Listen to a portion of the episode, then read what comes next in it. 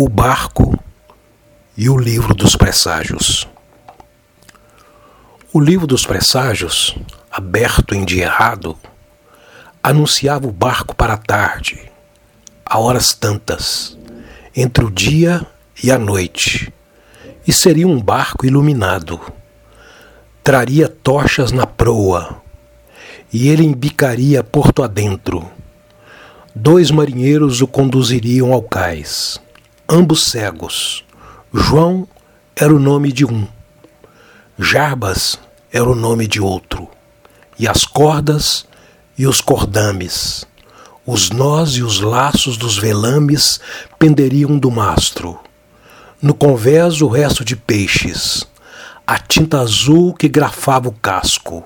Ilusões invictas era o nome desse barco anunciado para a tarde.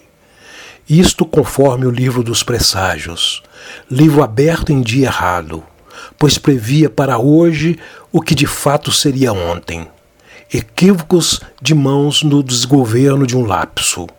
Mas eis que a tarde apagava luzes, mas eis que a noite abria as portas para um novo expediente. Mas eis que a roda dos calendários girou com o súbito de um vento, mas eis que a barra tingia-se de um fogo e então viu-se o clarão das tochas na proa. João e Jabas acenaram suas mãos de sal, e o barco de hoje, que era o de ontem, entrou no porto.